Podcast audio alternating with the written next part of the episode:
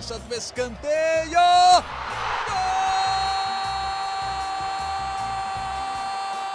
Para explodir o Estádio Independência em Belo Horizonte. Um dia que pode ser histórico para o América. Olha o Danilo, limpou para bater. Gol!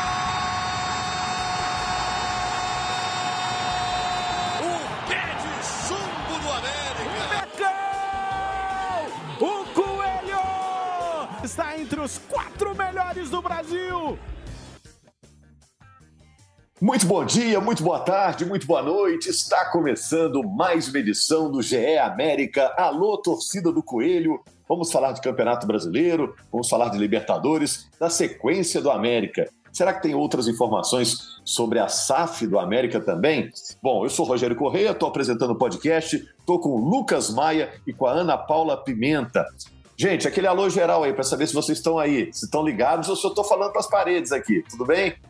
Conectada, Rogério, estamos aqui. Ligadíssimo, Rogério. Boa tarde para você, para quem está nos ouvindo aí. Bom dia, boa noite.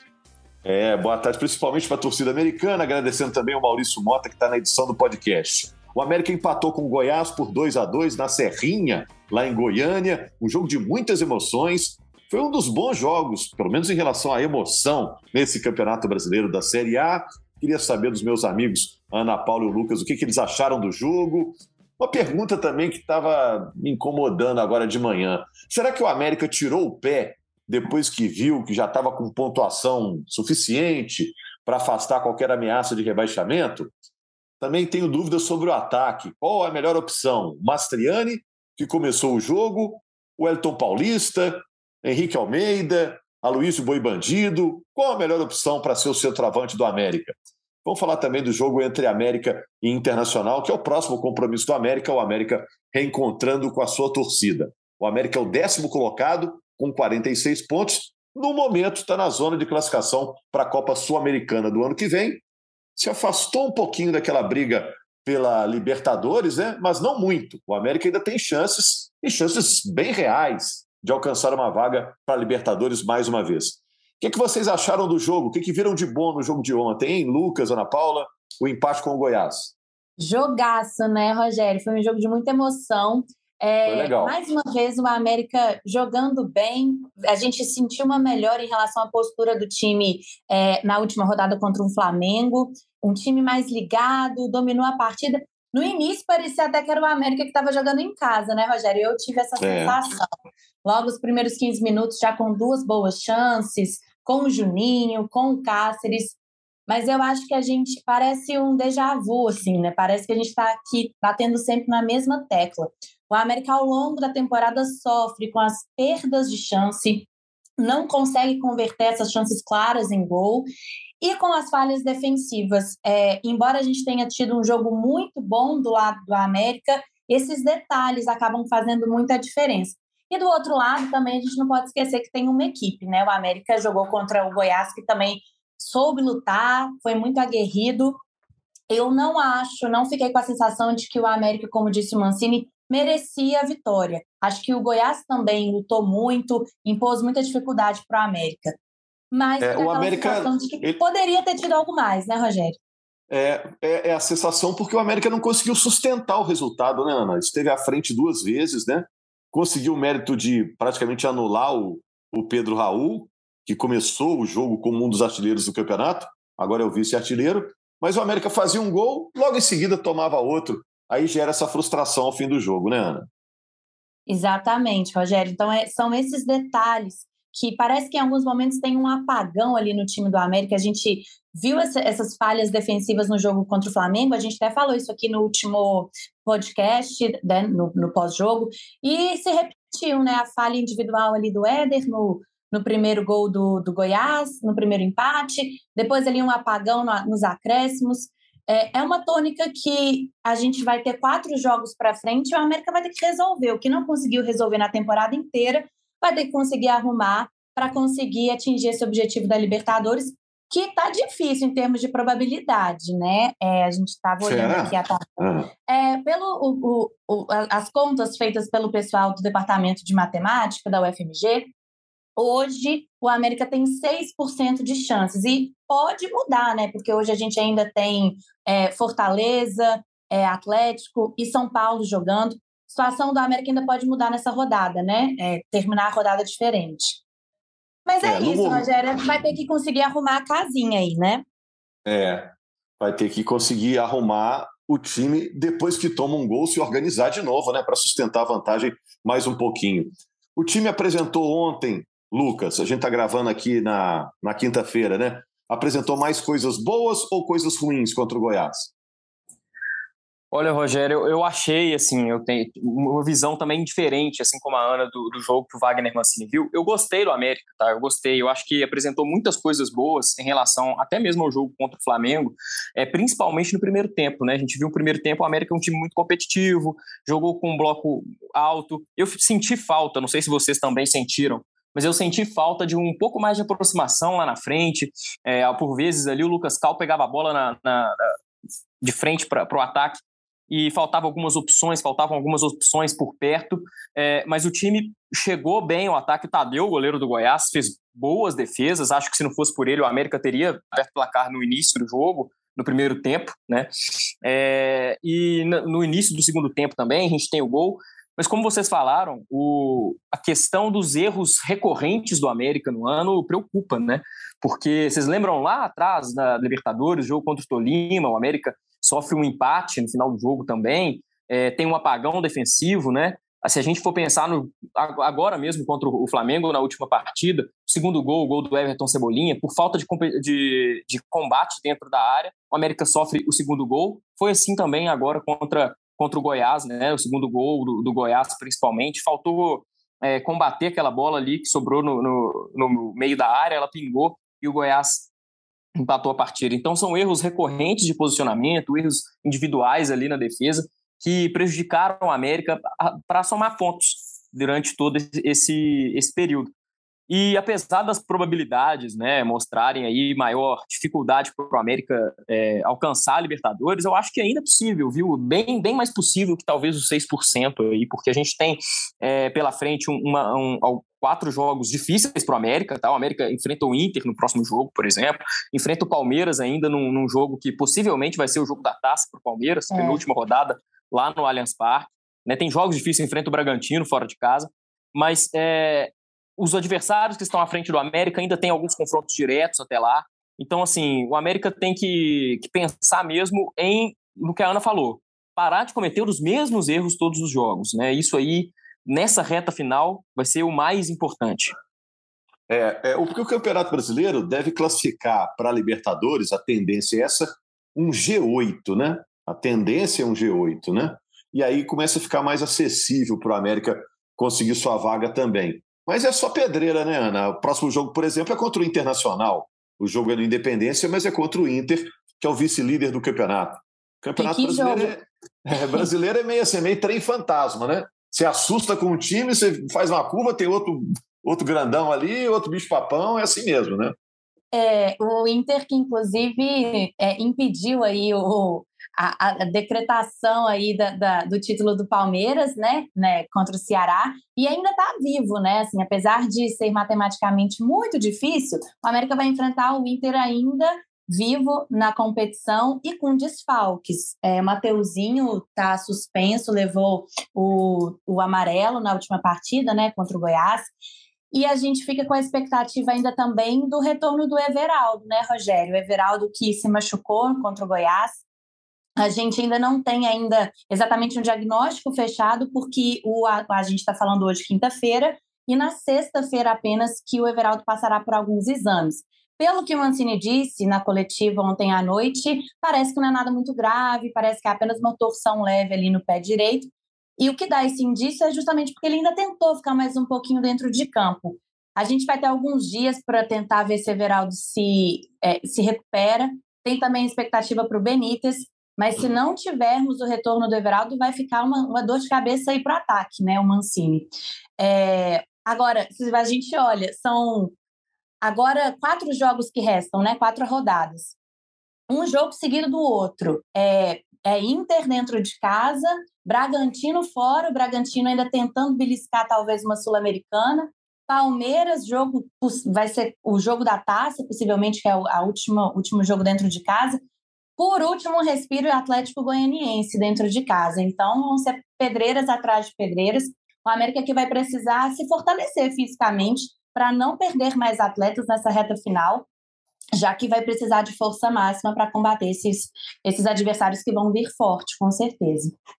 É, concordo com você. O Everaldo está dando azar, né? Mais uma vez ele se machuca. Tomara que dessa vez não seja sério. Já que você falou outro de jogador... problema recorrente, né, Rogério? Outro, outro é. problema recorrente no América no ano, né? As lesões, principalmente musculares aí. É, então tem castigado o América, né? Que perdeu para mim um dos jogadores mais importantes no retorno. Seria o jogador um dos jogadores mais importantes no retorno, que é o Martinez, né? Perdeu ele no momento ele não joga mais até o fim, é, nessa temporada. E contra o Goiás, contra o Flamengo também, ele fez bastante falta. É, e corre risco até de fazer uma cirurgia, né? O caso dele ainda vai ser avaliado nos próximos dias. Falando de outro cara que chegou, o Mastriani, é, ele e o Martinez vieram do mesmo clube, né? Do, do Barcelona de Guayaquil. Ontem, a gente está gravando aqui na quinta-feira, ele começou como titular contra o Goiás. Depois entrou o Wellington Paulista, que fez gol, aliás, um belo gol. A trama foi legal, né? O Aloysio fez um gol de pênalti. O Henrique Almeida até outro dia era titular, está agradando, tanto é que renovou o contrato. Qual a melhor opção para o América é, botar como centroavante, hein, na opinião de vocês, já que ficou essa briga o ano todo aí? Hein, Lucas, Ana? Pode, pode oh, dar sua opinião aí, Lucas. Ó, oh, oh, Rogério, eu, eu, até gosto do, do, Mancini quando ele escala, faz, faz diferentes escalações conforme o adversário. Ele já falou diversas vezes isso. E acho que contra o Goiás, eu também entraria com o Mastriani pra, em questão de intensidade. Eu acho que uh, o quesito forma física conta muito, né? O Mastriani ele pode dar mais intensidade para o ataque. Mas a gente viu também, ao mesmo tempo, o Elton Paulista e o Luiz sendo muito decisivos para o jogo, né? Entrando ali, é, principalmente já, já, na parte do segundo tempo, né? Que o Luiz entra no primeiro ainda, mas mais para a parte final. É, eu acho que nesse momento, reta final, poderíamos ter um, o Mancini poderia escalar um só, justamente para dar uma sequência. São jogos um atrás do outro, a gente sabe que ele não vai fazer isso, mas é, eu, eu, gosto muito de ver um, um, ataque do América um pouco mais é, dinâmico. Acho que o Mastriani dá essa, esse dinamismo e essa intensidade lá na frente que funciona com o América, principalmente jogando ali com o Everaldo Felipe Azevedo, na minha opinião. Aí, eu concordo, Lucas. É, eu acho que é, é, muito interessante a gente fazer rodízio ainda mais num time que sofreu bastante com lesões ao longo do ano. Mas, por outro lado, é sempre um perde-ganha, né? Você ganha a, o aspecto físico, mas você perde um pouquinho ali também da harmonia, da, da, da realmente ali deles estarem sintonizados, né? A gente vê que às vezes muitos erros de passes, erros de finalização, que se tivessem um, um ataquezinho já mais fechadinho, a gente não, não veria. É, eu gosto bem do Mastriani também. Acho que o Wellington Paulista, se ele tivesse na forma física dele, seria o meu preferido. Mas a gente vê que ele ainda tem muita dificuldade, é, já não consegue ter muita velocidade. Apesar de ter um poder de decisão bem maior, a gente viu isso ontem, é, acaba por uns 90 minutos fazendo falta essa questão mesmo de voltar para marcar, de ter mais intensidade. Então eu, eu fico também com o Mastriani. É, sinto ele tecnicamente um nível um pouquinho acima do Henrique Almeida, apesar de ter, ter tido uma sequência boa. Inclusive, é, eu creio, aí é, é, é, uma, é um machismo mesmo, a gente não tem informação sobre isso, mas que essa perda de sequência do Henrique Almeida seja justamente por essa questão da, do desgaste físico mesmo, sabe? É, por toda a temporada. Fico, meu voto vai para Mastriani também. Apesar de que a Luísa também entrou muito bem ontem, né? A Luísio, para mim, foi o melhor em campo do América. Foi o cara que entrou, que sofreu pênalti, fez, é, ajudou bastante lá na frente, mas em termos de sequência, eu ficaria com o Mastriani. É, o Aloysio participou dos dois gols, né? O Mastriani, claramente, né, ele e o Martinez foram contratados para serem titulares, né? Contratações difíceis de fazer, que vêm de fora do país. Agora estão tentando uma sequência, né? E o Martinez, pelo jeito, só no ano que vem vai ter essa oportunidade e o Mastriani tem alguns jogos para fazer esse ano. Ô, gente, é, e, e, a pergunta que eu fiz lá no início, aí é pergunta mesmo, viu? Não é afirmação, não. Porque o América andou tropeçando nas últimas rodadas. Vocês acham que o América deu uma relaxada depois que garantiu aquela pontuação suficiente para permanecer na Série A? É pergunta, não é opinião. O que, que vocês acham? Rogério, eu não tinha pensado nisso, porque na última partida o Aloísio veio né, contra o Flamengo aqui no Independência. O Aloísio veio muito bravo quando na zona mista ele foi perguntado sobre os 45 pontos. Ele falou que ah, a gente muito bravo mesmo, assim, dizendo que para o América a competição nunca tinha sido dos 45 pontos. Então, assim, pelo que eu vi, é, não me pareceu que fosse esse o caso mas eu acho que pode ser natural que tenha esse relaxamento, é, com uma Sul-Americana já quase que encaminhada, muito difícil a América ficar fora. É, não acho ainda que seja o caso, não, acho que é mais uma questão mesmo de concentração, de conseguir é, aparar essas arestas que, que, que, fizeram o time sofrer ao longo da temporada, mas também não duvidaria se isso acontecesse. É, eu, eu também acho que não, não, ninguém relaxou nesse momento, viu, Rogério? Eu acho que é mais o contexto né, do campeonato. A gente sabe que na reta final tá muita gente é, querendo se livrar da zona de rebaixamento, garantir vaga para alguma competição. É, então, o, o, contexto ali está dificultando para o América, né? É, mas os jogadores que a gente vê é, internamente do grupo, os caras estão bem focados, né? Muito focados. E a gente tem que lembrar também, é, tem a questão do copo meio cheio, copo meio vazio. A gente está falando aqui, claro, que o América tem que melhorar isso, tem que melhorar aquilo, mas esse cenário de brigar por Libertadores é tudo muito novo para o América, né? O América disputou a primeira Libertadores da história esse ano. É, eu até conversei com americanos ontem e, e é, um, é, meio louco, né, a gente pensar isso. O América agora tá, tá sendo um time, uma assim fala contra o Flamengo, inclusive na coletiva, tá sendo um time que fica chateado quando perde para o Flamengo, por exemplo chateado quando não consegue vencer um adversário é, que já tem mais tradição em, em, torneios continentais. Então, assim, é uma situação muito nova para o América, para os jogadores que estão ali. A parte emocional conta muito. Então, é, é, é difícil. É difícil nesse, nesse momento de reta final você manter ali uma série invicta que vinha no turno, manter uma sequência de jogos é, com, de alta intensidade, com tantos problemas de lesão. Então, acho que o contexto atrapalhou muito o América, que ainda tem chance de beliscar uma vaga na Libertadores. Acho que na Sul-Americana, uma visão minha, já está garantido. Mas relaxar, eu acho que nesse, nessa reta final, hum, o América não relaxou, não. A gente está ficando mal acostumado com essa América, né, Rogério? Achando Bem acostumado. pouco, né? ah, eu, eu, eu acho que vai ser muito legal se o América arrumar uma vaga na Sul-Americana porque eu acho que é um torneio que o América tem condição até de vencer. O América entra competitivo numa competição como essa, né? Na Libertadores tem times com orçamentos muito maiores, né? A briga fica muito mais encrencada. Agora, por falar em orçamento, Ana, teve novidades da SAF, não? Andou alguma coisa do nosso último podcast? Não, a gente segue na mesma. Está esperando mesmo o campeonato terminar para a votação da proposta e para o Conselho Deliberativo, perdão. Então, novidades mesmo teremos após o fim do Campeonato Brasileiro e a gente traz aqui. Ok. O América ontem contou com a presença no estádio da família do Juninho, né? Tava, tava em peso lá em Goiânia. O Juninho é goiano e, e tentou levar pai, o América a essa vitória. E o pai é a cara dele, né? Eu achei. Valeu. Ô, Lucas, muito obrigado. Você também. Vocês querem fechar com alguma coisa, gente? Os assuntos são todos aí na pauta. Se eu tiver engasgado aí, alguma coisa para falar. Quem casou outro dia mesmo aí, ó, o, né, chega lá o padre e fala alguma coisa para falar, cale-se agora, né? Não, só é. passar mesmo aqui a agenda, Rogério. Ó, hoje é quinta-feira, a gente gravando podcast, os jogadores já estão em Belo Horizonte, estão de folga. Treinos visando o jogo contra o Fortaleza vão ser retomados nesta sexta-feira de manhã, sábado de manhã, domingo folga. E aí, segunda-feira, contra... a gente terá uma nova agenda. É, contra o Inter, né, Ana? Contra o Inter. Isso, contra o Internacional, perdão. É, é feriadão. Então é isso, é, gente. É. Vai ser no feriado esse jogo, viu, Lucas? Vai ser de tarde esse jogo, né? Legal para comparecer, né?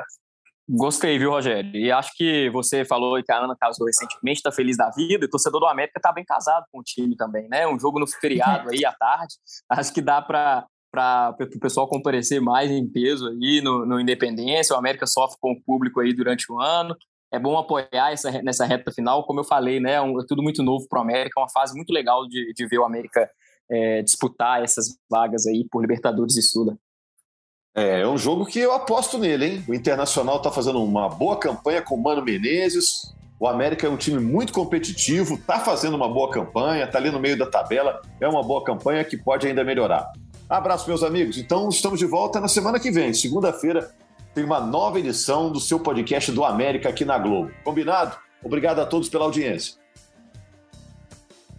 Fui para a cobrança do escanteio.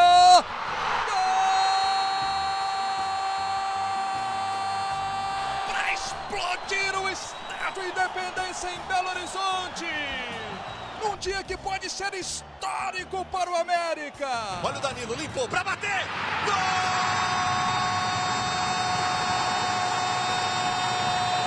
O pé de chumbo do América. O Coelho está entre os quatro melhores do Brasil.